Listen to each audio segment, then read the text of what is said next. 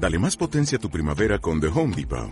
Obtén una potencia similar a la de la gasolina para podar, recortar y soplar con el sistema OnePlus de 18 voltios de Ryobi desde solo 89 dólares. Potencia para podar un tercio de un acre con una carga. Potencia para recortar el césped que dura hasta dos horas. Y fuerza de soplado de 110 millas por hora. Todo con una batería intercambiable.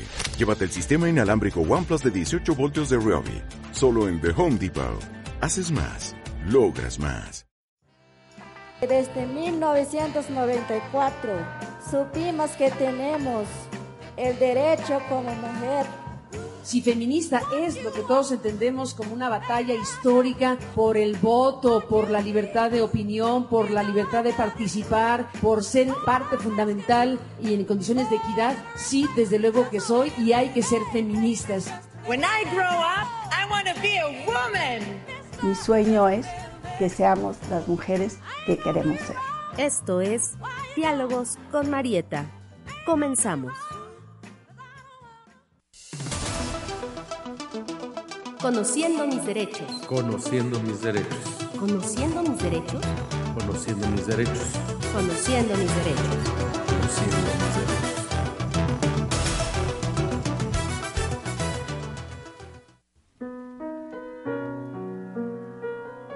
Declaración de las Naciones Unidas sobre los Derechos de los Pueblos Indígenas y la Constitución de la Ciudad de México. Artículo 11. 1. Los pueblos indígenas tienen derecho a practicar y revitalizar sus tradiciones y costumbres culturales. Ello incluye el derecho a mantener, proteger y desarrollar las manifestaciones pasadas, presentes y futuras de sus culturas, como lugares arqueológicos e históricos, utensilios, diseños, ceremonias, tecnologías, artes visuales e interpretativas y literaturas. 2. Los estados proporcionarán reparación por medio de mecanismos eficaces que podrán incluir la restitución, establecidos conjuntamente con los pueblos indígenas respecto de los bienes culturales, intelectuales, religiosos y espirituales de que hayan sido privados sin su consentimiento libre, previo e informando o en violación de sus leyes, tradiciones y costumbres. Yo, welcome. This is MC Sharper Image. I'm standing here with my dog technology. Muy buenos días, bienvenidos. Ya estamos en Diálogos con Marieta. Estamos transmitiendo en vivo desde la cabina de Radio Raíces Cederec. El día de hoy quiero saludar en los controles técnicos a Edgar López y en cabina a Raúl Ramos. Yo soy Denise León, esto es Diálogos con Marieta. Buenos días, Raúl. Hola, hola Denise, hola a todos, hola a todas. Seguimos con nuestro viaje literario y bueno, pues ahora vamos a hablar de una gran expositora del boom latinoamericano. Así es, vamos a hablar de una autora que fue muy prolífica en su obra, una autora que fue polémica, una autora que hasta la fecha pues sigue siendo polémica, pero que también se ha retomado de manera muy exitosa entre los jóvenes, eh, sobre todo en el ámbito teatral. Vamos a hablar acerca de eso. Es una autora que ha escrito novela, eh, cuentos, teatro, y que dentro de todo ese bagaje cultural, pues ha tenido muchos destellos poéticos. No escribió poesía como tal eh, en un poemario, pero sí lo hizo dentro de su obra. Antes de comenzar este programa, Raúl y yo platicábamos fuera de- del aire acerca del realismo mágico y nos preguntábamos, cuando ustedes escuchan la palabra realismo mágico, ¿quién les viene a la mente? ¿Cuál es su referente del realismo mágico? ¿Cuál es el tuyo, Raúl? Sin duda es Gabriel García Márquez. Eh, sin embargo, eh, si tú revisas la obra de Elena Garro, que es de quien vamos a hablar, pues po- podemos ver que ella es la pionera, quien innovó eh, desde su escritura y que se inserta dentro de, de ese gran movimiento que se llama el boom latinoamericano. Pero desafortunadamente, eh, también yo te hacía esa pregunta, que cuando yo te preguntaba acerca de, del boom latinoamericano, ¿qué nombres te venían a la, a la mente?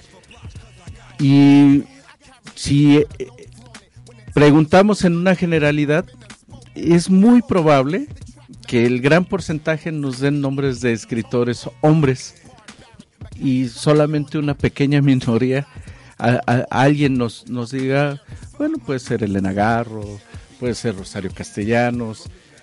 Es decir, eh, aunque su obra es fantástica y es una obra muy completa, mm, como que perdió visibilidad por lo que estábamos comentando en programas anteriores. Finalmente la historia y la historia literaria pues también la han escrito los hombres. Así es. Justamente este programa, hablábamos en un principio para quienes apenas están escuchándonos, este programa, Diálogos con Marieta, tiene como objetivo primordial que ustedes conozcan la historia de mujeres que no han sido quizás tan nombradas, que no han sido tan difundidas, pero que dejaron huella en el aspecto literario, que han sido pioneras de alguna manera del movimiento de las mujeres dentro del marco de la literatura y que merecen tener un lugar reconocido dentro de este ámbito de la cultura. Actualmente, eh, creo que en México y en el mundo, el empoderamiento de la mujer se ha vuelto uno de los objetivos centrales, sobre todo para nosotras, las mujeres que somos afectadas, pero también para los hombres que se suman a este movimiento y que de alguna manera consideran que debemos vivir en un aspecto de equidad. Entonces, hablar de estas autoras, hablar no solamente de su obra, sino de los aspectos de su vida personal, en algunos casos, como en el caso de hoy de Elena Garro, se vuelve fundamental para entender de dónde parte toda su esencia creativa. No es una cuestión de morbo hacia, el- hacia la autora, porque en otros programas hemos narrado la vida de las autoras y sobre todo la obra sin tocar demasiado la intimidad. En este caso, por el carácter eh, que representa la historia de esta mujer, de su relación con un personaje que se volvió completamente importante también en la literatura, en las letras eh, en- de, de México y de, Del del, mundo. mundo. Eh, pues por esa razón se vuelve particularmente pública la vida de esta mujer. Regresando un poco al aspecto del realismo mágico, es comprensible que no tengamos dentro de nuestro, de nuestro bagaje cultural el referente de que hay mujeres que han escrito realismo mágico. Recordemos que antes el mundo ¿no? estaba dominado por el hombre. Digo antes porque ahora ha ido cambiando para bien de nosotros, aunque no del todo, claro, nosotros seguimos eh, impulsando ese cambio, pero bueno, ya ahora ya hay mucho más mujeres en el aspecto público. Pero antes no había esa difusión, ¿no? Antes era el hombre el que decidía, incluso si una mujer estudiaba o no. Si era un padre buena onda, pues te mandaba a estudiar y si no, pues te quedabas en casa, ¿no? Aprendiendo labores domésticas. Dentro de eso, entonces, no nos sorprenda que solamente tengamos referentes masculinos, pero pues sí hay referentes femeninos. En otro programa hablamos de otra de las autoras. Sí, sí, eh, se dice que, por ejemplo, eh, Pedro Páramo no hubi- hubiera existido si no hubiera existido, o si no se hubiera escrito La Amortajada de María Luisa Bombal. Y María Luisa Bombal, pues, de hecho vive en... eh, invisible en, en las letras, eh, al menos en, fuera de Chile, no es muy visible su, su obra. Pero bueno, finalmente eh, Diálogos con Marieta trata de retomar la obra de escritoras que son muy conocidas como Rosario Castellanos, como, como es el caso de Elena Garro, y otras no tanto, como María Luisa Bombal, la misma Inés Arredondo, que aunque es una fue una cuentista extraordinaria, no es del, de, del dominio colectivo. Pero bueno, juguemos un poquito a, la, a las clases de literatura. ¿Sí? Clases de literatura, Clases clases, de- literatura, clases de literatura. Pero vamos a regresar a estas clases ok. de literatura después de este corte y antes de irnos a este bloque musical, solamente les quiero narrar un pequeño fragmento de Manuel Carvalho acerca de la autora. Es la creadora de un realismo que ya no es realismo crítico, ni realismo costumbrista, ni expresionista, sino que viene a ser una cosa íntima, suave, y poco a poco va dejando el mundo de todos los días para entrar a un realismo mágico, que de alguna manera es una crítica al mundo en que vivimos.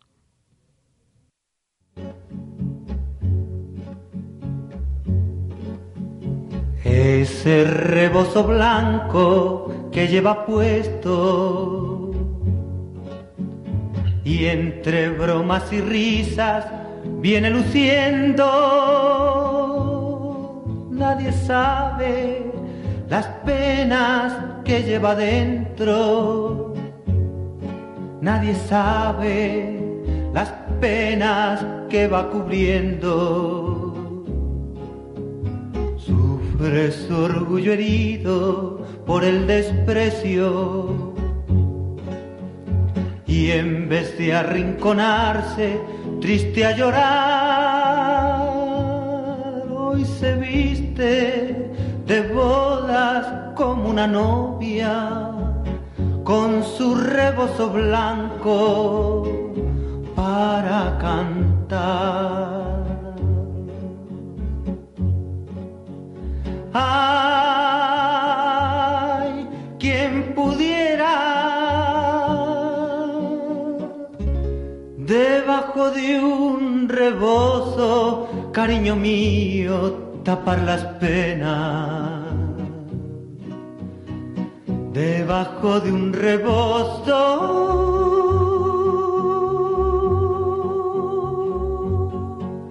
tapar las penas.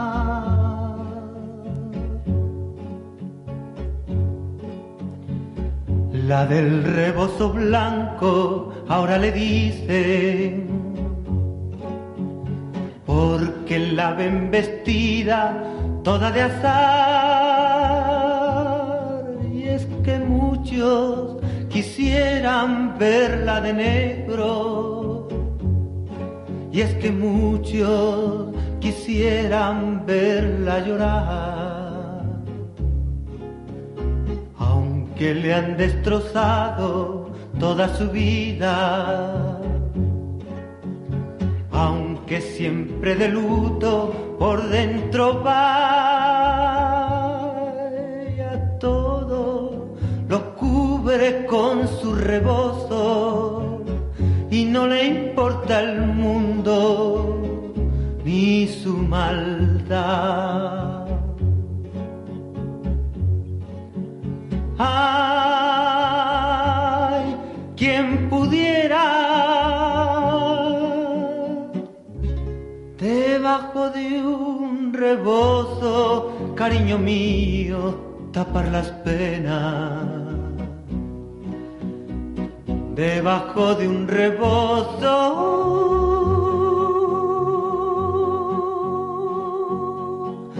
tapar las penas.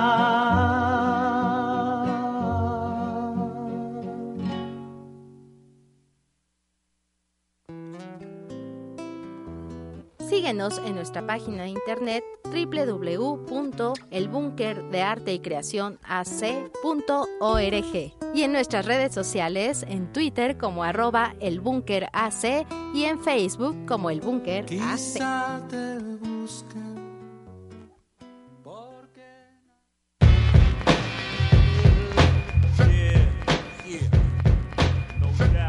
Pues ya estamos de regreso aquí en Diálogos con Marieta. ¿Saben qué me encanta?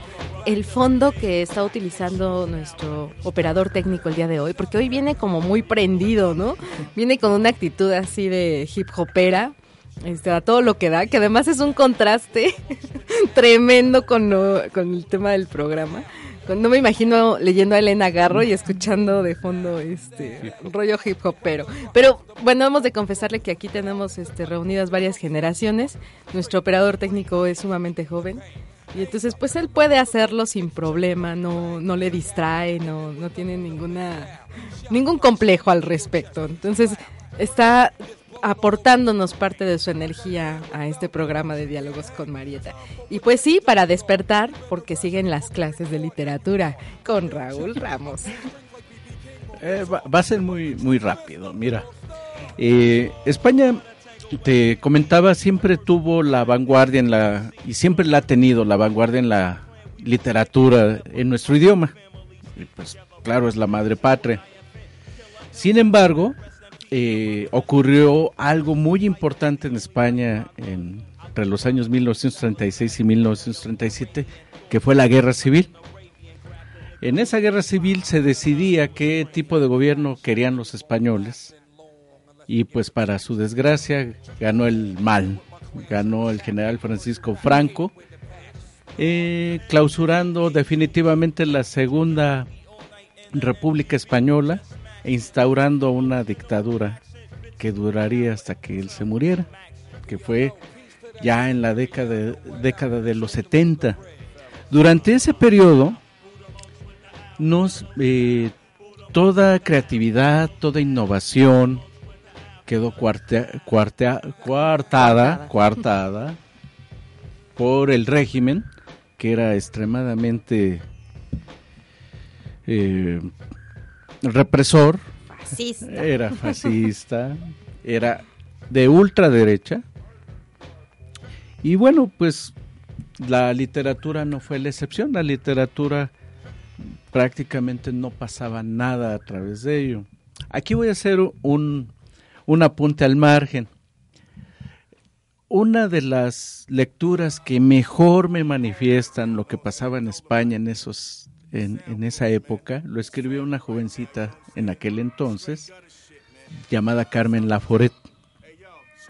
Ella describe un viaje a Barcelona, si no mal recuerdo, en donde vive con una familia y lo que pasa es que no pasa nada. Y eso lleva, y así el libro se titula, Nada. Si lo pueden leer, se van a deleitar con una excelente eh, novela que nos va a describir nada, pero es lo que pasaba en el franquismo con respecto a, a todo, a todos los aspectos eh, Creativos. creativos, artísticos. Entonces, bueno, pues los demás países hispanoamericanos tomaron la vanguardia. Y esa vanguardia, en muchos casos, eh, la batuta la llevaron mujeres. Habíamos dicho que eh, la estamos hablando de Elena Garro, una de las la precursora finalmente de lo que es el realismo mágico fue ella. También si, si leemos sus cuentos vamos a ver que eh, tiene eh, cuentos fantásticos y que además era una excelente dramaturga. Sin embargo, cuando, eh, cuando hablamos del boom latinoamericano, pues normalmente nos van a venir a la mente Fuentes, Vargas Llosa, eh, García Márquez, pero nunca nos, nunca nos tenemos una referencia femenina. Y el trabajo de las mujeres en la literatura hispanoamericana fue importantísimo. Eh, y bueno, pues eh, en este caso vamos a retomar la, la obra de, Elena Garro. Vamos a analizar los tres aspectos en los que ella destacó, que fue la dramaturgia, que fue el cuento y que fue la, la novela. Bueno, en, en sí cuento y novela es narrativa y dramaturgia, eh, estamos hablando de dos, dos géneros, aunque el cuento y la novela pues no son exactamente lo mismo.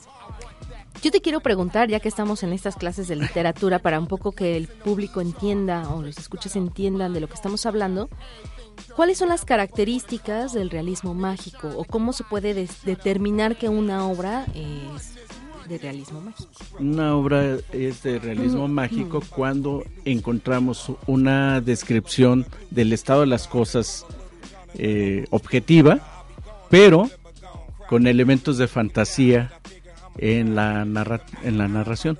Es decir, nos van a describir lugares eh, geográficamente eh, bien ubicados. Macondo no existe, pero sabemos que se está hablando de Colombia.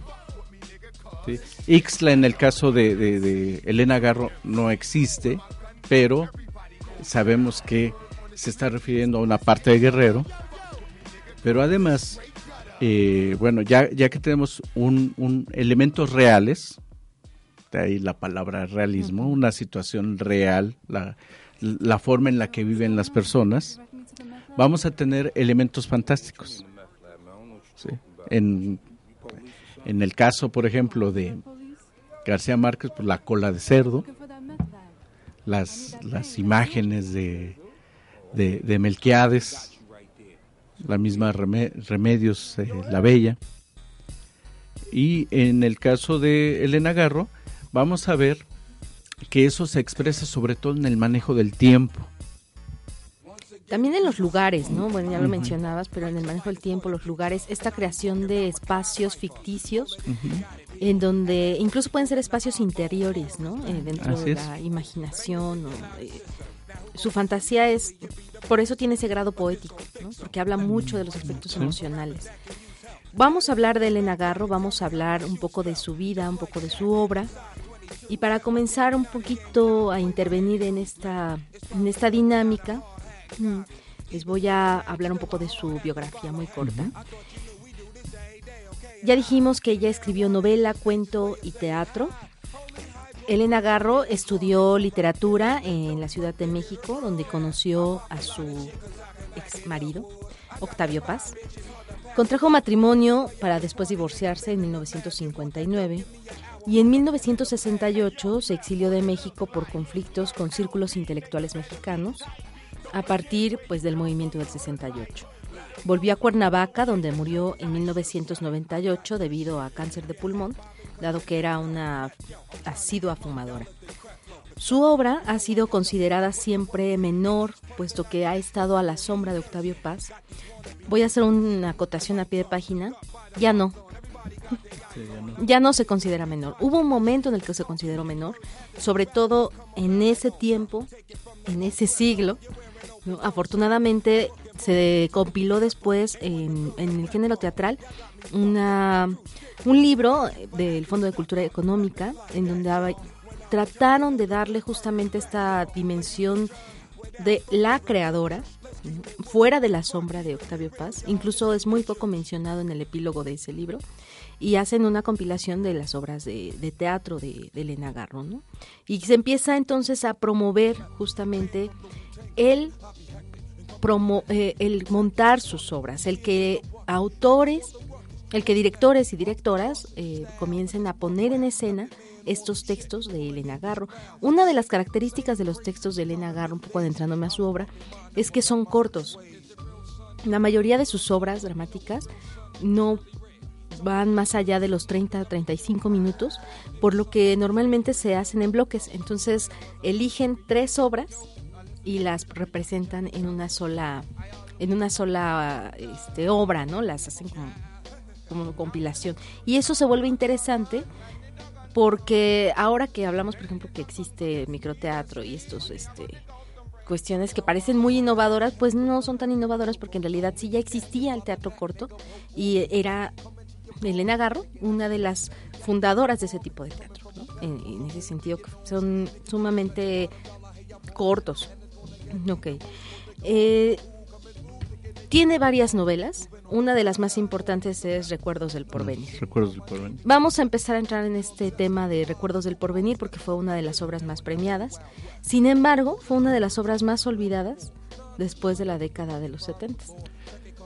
Sí, mi- mira, eh, ahorita que estabas comentando lo, el manejo para el manejo político, además que más que de género, yo creo que fue un manejo político.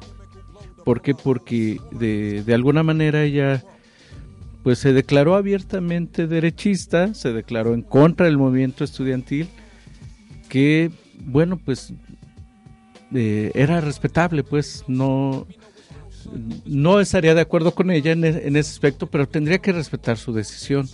Y el régimen priista finalmente pues tam- la terminó exiliando y terminaron eh, invisibilizando su obra, haciéndola muy menor. Pero bueno, afortunadamente vivimos otros tiempos y, y a pesar de que la lucha continúa, bueno, pues ya podemos reconocer y ya podemos disfrutar y darle el, el justo valor a los textos de, Elena Garro. Solo para que se den una idea de lo que estamos hablando, la obra de, de Elena Garro, en particular Recuerdos del Porvenir, es comparada con la obra de García Márquez, en el sentido de que tiene ese grado de importancia, incluso también necesitarían una guía para poder eh, entender la cantidad de personajes que aparecen dentro de su obra. ¿Cómo puede ser que alguien tenga una obra tan maravillosa y no sea tan conocida. Bueno, pues es a partir de, esta dinámica del, del, veto, ¿no? Es, decir, no, no fue una autora a la que quisieran los círculos literarios, no fue una autora que tuviera tantos amigos, ¿no? Al contrario, tenía muchos detractores que afortunadamente a su muerte es como, como empezamos a rescatar esta, pues la literatura de Elena Garro. Yo les hablaba de que ella fue esposa de Octavio Paz. Ella narra en uno de sus audios, lo pueden escuchar en algún podcast o en YouTube, que incluso sus papás se oponían a que ella se casara con Octavio Paz. Cuando ella no todavía no cumplía 18 años cuando se casó, era sumamente joven, apenas estaba entrando a la universidad y sus padres no querían que se casara, ¿no? O sea, él era mucho más grande, decían que no le convenía que, no era un hombre para él. Y después ella, en estas narraciones, en entrevistas, dice, es que yo fui una necia, ¿no? No le hice caso a mis padres. Mi papá tenía razón. No era un hombre para mí. Yo nunca debí de casarme. Y narra cómo ella y Octavio Paz se envidiaban. Se envidiaban su obra mutuamente. Es decir, se tenían cierto rencorcillo por ahí en cuanto a las letras y eso hizo de su vida de verdad una tortura. La obra de Elena Garro es muy autobiográfica. Si vamos como por obra, ¿no? si empezamos a ver en qué fechas se escribió cada libro, en qué fechas comenzaron a salir, nos damos cuenta de que van a la par de su vida. Cuando ella narra en algunas obras de teatro, por ejemplo, el vacío que se siente estar en un hogar, el, terror de ser una ama de casa, que ya no puede ser creativa, que solo tiene que adentrarse a la imaginación y a su interior, al universo interior, para poder eh, tener el encuentro con ella misma, habla mucho de la vida que tuvo con este Octavio Paz.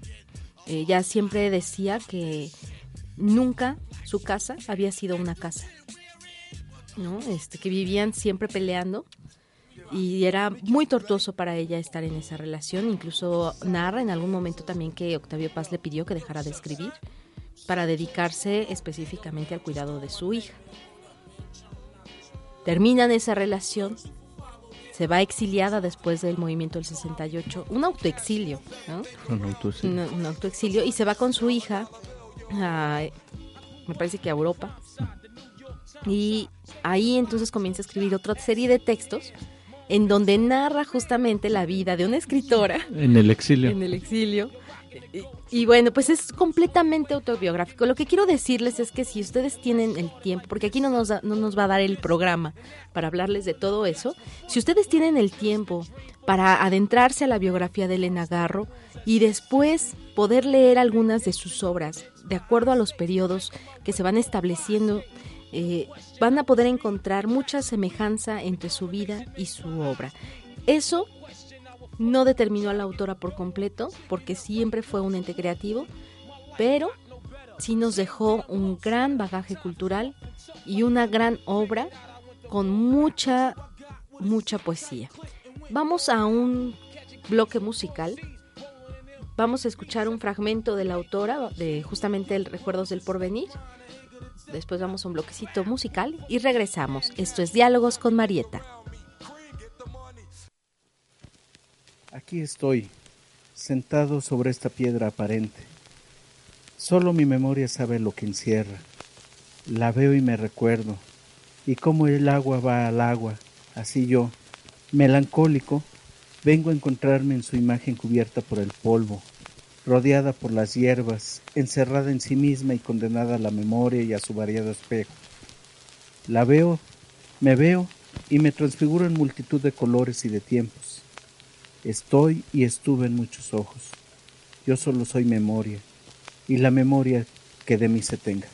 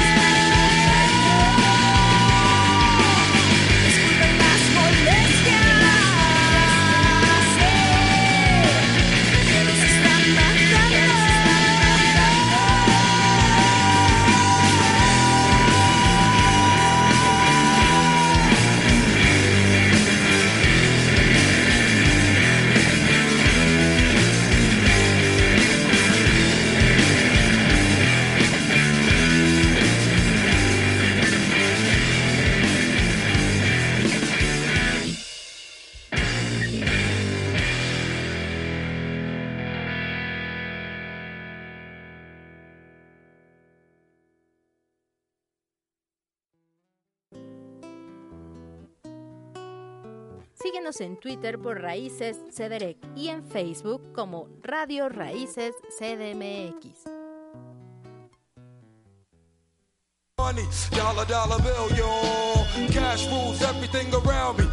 Ya estamos de regreso en Diálogos con Marieta en la cabina de Radio Raíces Cederec.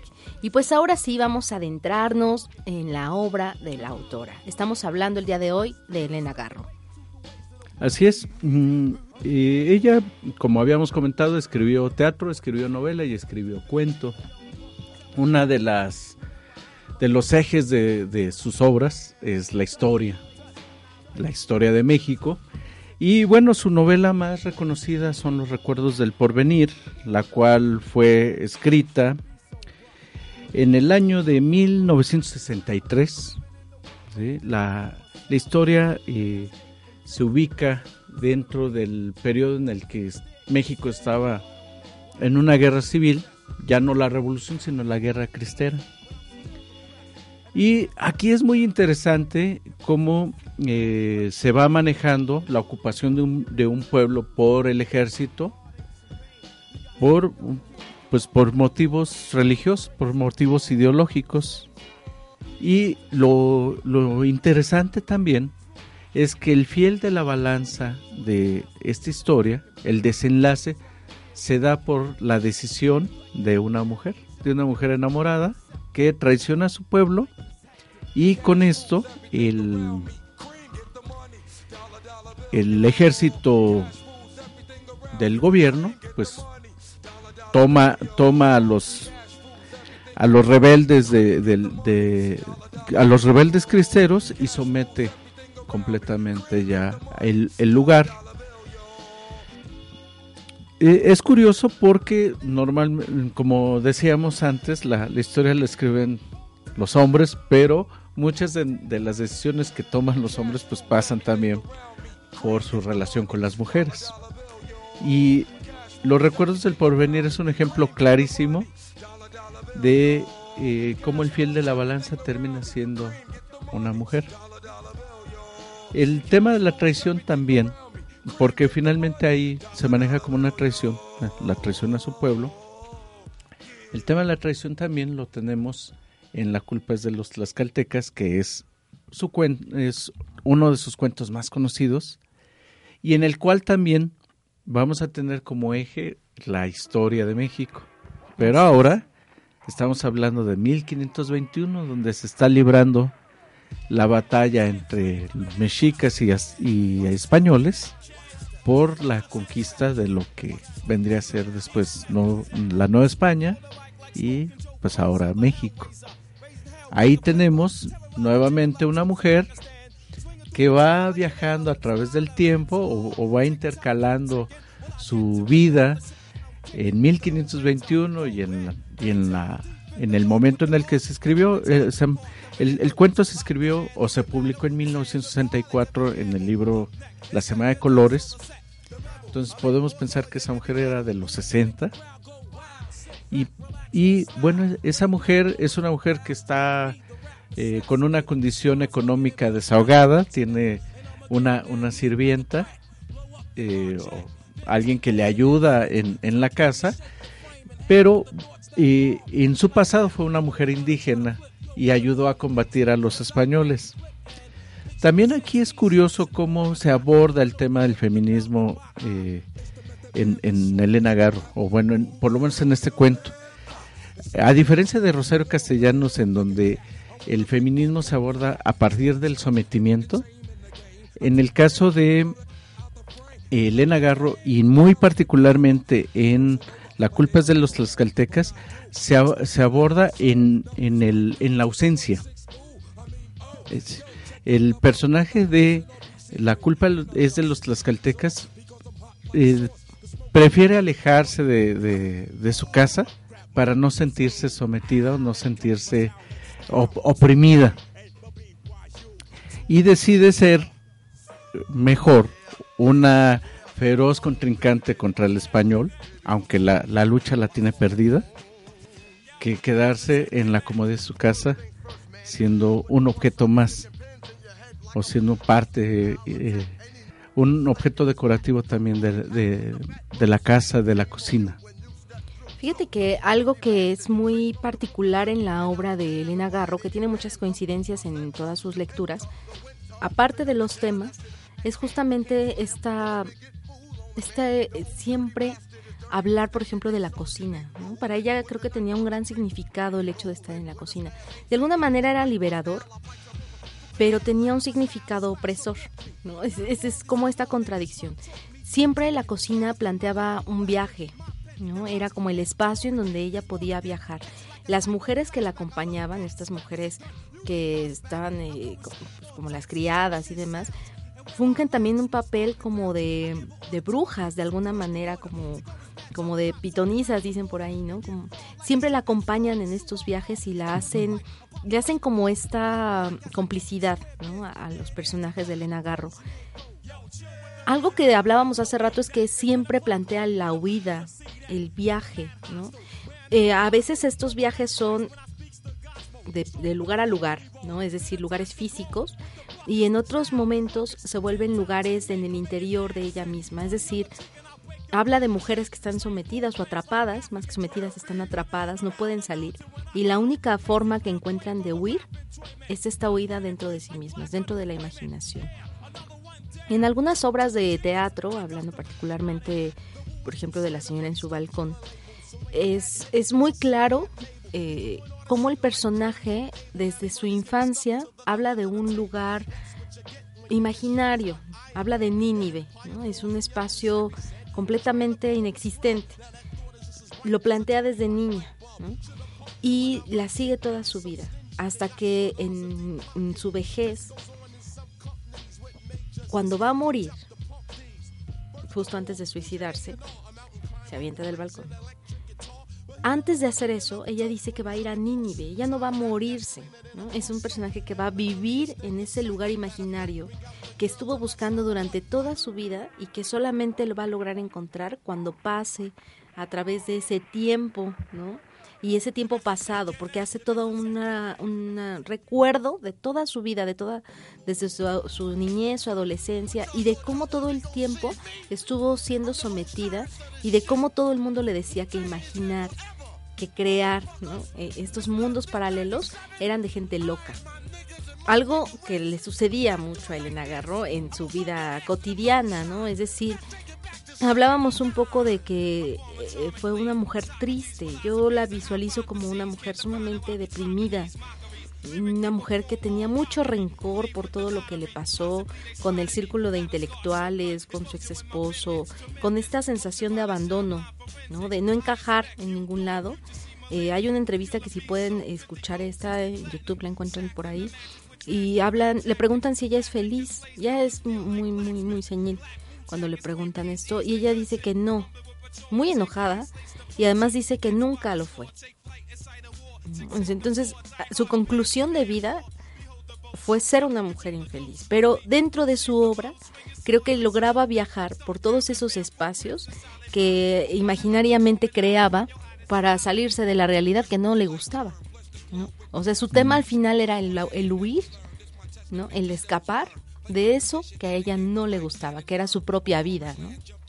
Sí, sí, y bueno, pues e ella vivió varios años en el exilio, como, como tú lo, lo comentabas, y efectivamente también no, no generaba consenso con los intelectuales, políticamente tampoco era cómoda, y bueno, pues eh, al final sí ya su, su vejez pues la vivió en la pobreza. Pero bueno, pues finalmente lo que tenemos que hacer nosotros como lectores es reivindicar su obra, que es eh, bastante buena y que, eh, como bien dices, nos sensibiliza en, varios temas, ¿no? Eh, no, no nada más en, en una cuestión o, o, en, el, en, en, la cuestión de ser mujer, sino recupera recupera eh, algunos otros temas que no, no, no tendríamos este noción de ellos. Por ejemplo, la de la guerra cristiana se escribió más, se escribió mucho más de la revolución. Y de la revolución, por ejemplo, encontramos a varios personajes muy famosos, pero ella retoma uno y con ese, y mañosamente me estoy yendo hacia ese lado, porque ella escribió acerca de un personaje revolucionario que tampoco tuvo el reconocimiento que debió tener, que fue el general Federico, eh, Fe- Felipe Ángeles, Federico, por favor. Felipe Ángeles, y lo cual nos demuestra eh, el conocimiento y la pasión que ella tenía por la historia. Si tú revisas también su biografía, vas a ver que ella no quería ser intelectual ni quería ser es- escritora, ella quería bailar. ella le encantaba la danza y le encantaba el teatro. Sí. Fue a través de su matrimonio y del contacto que tuvo con otros escritores que ella se decide a escribir y lo hizo muy bien, qué bueno. Pero no era lo que ella, ella quería. Eh, retornando al tema de Felipe Ángeles, en esta, en esta obra eh, eh, teatral es también muy corta, como, como bien lo dices, me parece que son tres actos nada más. Y en ellas eh, vamos a ver las últimas horas del general Felipe Ángeles y en donde además hay una hay una denuncia y hay una crítica tremenda al sistema político mexicano, curiosamente.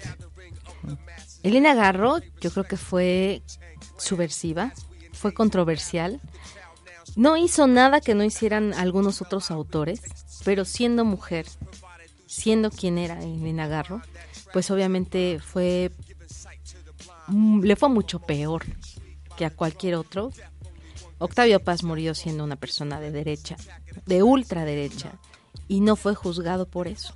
Su obra fue aparte siempre de su vida personal. Nada más con eso los dejo, vamos a ir a un pequeño fragmento y regresamos para concluir este programa. Esto es Diálogos con Marieta. Vida mía, no me importa lo que dices, me importa solo ver el rosa de tus encías, oír el ritmo de tambores de tus pasos, la música geométrica de tu falda, el golpe marino de tu garganta, único puerto en donde puedo anclar. ¿Anclar? No, Andrés. Debemos correr como los ríos. Tú y yo seremos el mismo río y llegaremos hasta Nínive. Seguiremos la carrera por el tiempo infinito, despeñándonos juntos por los siglos hasta encontrar el origen del amor y allí permanecer para siempre, como la fuerza que inflama los pechos de los enamorados.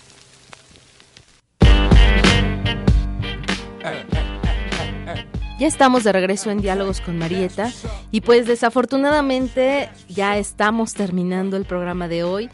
Híjole, nos quedamos así como con un montón de cosas sobre la mesa, como siempre, pero eso es muy bueno porque da pie para que ustedes que nos están escuchando puedan adentrarse a la obra de Elena Garro, tengan esta curiosidad por leerla, por eh, conocer su obra. Les recomiendo muchísimo un par de piezas, sobre todo de teatro, para que las lean. Son sumamente interesantes. Ya nos habló Raúl de la obra Felipe Ángeles. Yo les recomiendo por ahí El Rastro, que es una tragedia. Es un tragedión tremendo, muy, muy buena tragedia. Es la historia de unos asesinos. Y es, léanla, de verdad les va a gustar y, y los perros, ¿no? Son como las obras que además son eh, están justamente dentro del marco del realismo mágico en teatro, que es muy poco visto, muy poco representado. Y bueno, sigan por ahí, hay una directora que yo les voy a recomendar, a mi parecer es una de las mejores directoras eh, de teatro que tenemos, eh, Sandra Félix. Ella retoma constantemente la obra de Elena Garro para que la conozcan y no hay el teatro no se, no hay como verlo. Entonces si tienen la oportunidad de ver las obras pues véanlas conozcan la obra de Elena Garro. Hay que reivindicar también la historia cultural de nuestro país hay que retomarla y difundirla. Eso creo que es el trabajo que tenemos para con las futuras generaciones. Sí eh bueno, la, la, la, obra de Elena Garro es muy fácil de conseguir. Puedes conseguir la, toda la obra en el Fondo de Cultura Económica. Tienen eh, libros, eh, me parece, son, dos o tres tomos, uno de narrativa y uno de teatro. También puedes encontrar en Porrúa por lo menos La Semana de Colores. Es un libro muy bonito, de un tamaño muy conveniente. Y como bien dices, bueno, pues eh, hagamos, hagamos comunidad, reivindiquemos aquello que el, el régimen desacreditó. Y bueno, pues eh, es momento de leer a Elena Garro. No nos vamos a arrepentir. Así es, es el momento de leerla, es el momento de hablar de ella, de compartirla, de dejar a un lado ese pasado oscuro con el que se le recuerda, ¿no? A la sombra siempre del creador, ¿no? Octavio Paz. Y dejemos que cada uno tenga su propia obra, que cada uno hable a partir y a través de sus escritos, a partir de su literatura, y nosotros podemos disfrutar de ambas creaciones sin tener que tener de por medio tanto chisme de lavadero y tanta cosa que les han inventado. De verdad, yo le platicaba nada más para cerrar esto, lo que le platicaba a Raúl que escuché un chisme de esos de lavadero en donde decían que la obra de Felipe Ángeles la había escrito Octavio Paz y que la había firmado Elena Garro. ¿no? Eh, decían por ahí que pues, era una tontería, no era un absurdo. Porque para empezar, pues tú puedes ubicar desde que lees los textos de Octavio Paz o los, eh, los textos de Elena Garro, quién es quién. No es la misma narrativa, no es la misma forma de escritura, pero el chiste era hacer chisme, ¿no? Y, y lo Sí. hicieron a tal grado de que pues Elena Garro murió de esa manera en soledad, en abandono. Literalmente era la loca de los gatos. ¿no? Yo me identifico, yo creo que voy a morir un poco así. Este, teniendo veintitantos gatos, ¿no? Eh, triste, ¿no? Triste que además el gobierno eh, abandone a, a la gente que está dejando historia dentro del narcocultura. Sí. Es sumamente preocupante. Digo, eso lo traigo un poco a colación porque creo que eh, parte ahora que están todas estas cuestiones de campaña y que están hablando de cuestiones políticas, que yo no debería estar hablando de eso. Pero bueno, no, no voy a hablar como tal de eso, pero sí creo que se deben exigir políticas públicas en donde ah, eh, no se abandone a los creadores. Definitivo. Te, te comento otra anécdota. A un político de Guanajuato de que usa botas y que fue presidente de este país, le preguntaron alguna vez que quién era su escritor favorito. Y él dijo Octavio Paz. Ah, bueno, entonces si es Octavio Paz, ¿qué, este, ¿qué es lo que le gusta de Octavio Paz? Y este político dijo sus novelas. Cuando Octavio Paz, pues fue poeta y ensayista, po- por ahí escribió algo de narrativa, pero el mismo Octavio Paz reconoció que no era lo suficientemente bueno y nunca más publicó. Ah, eh, también me agarró esta anécdota para, para decir, o bueno, para comentar que era prácticamente imposible que Octavio Paz hubiera hecho una obra de teatro para Elena Garro. Claro. Pues miren, hemos llegado al final de este programa. Ya estamos en nuestro séptimo programa. Ya estamos rebasando la mitad de nuestros objetivos de esta serie y esto se va a poner mucho mejor. Todavía no llegamos como a, a lo que queremos, todavía falta hablar de muchas autoras, así es que escúchenos, compartan los podcasts. Recuerden que nos pueden encontrar en la página del Búnker de Arte y Creación AC. Tenemos otros programas ahí, también hay contenidos para niños y tenemos muchas cosas. Así que acérquense a la página, descárguenos. Son para llevar, los pueden pedir para llevar, los descargan en su, en su celular y se van escuchándolos. Nosotros hacemos con mucho gusto todos los jueves este programa para ustedes, así es que el día de hoy cerramos. Me despido de Edgar López en los controles. Raúl Ramos. Hasta luego. Yo soy Denise León, esto es Diálogos con Marieta. Hasta pronto.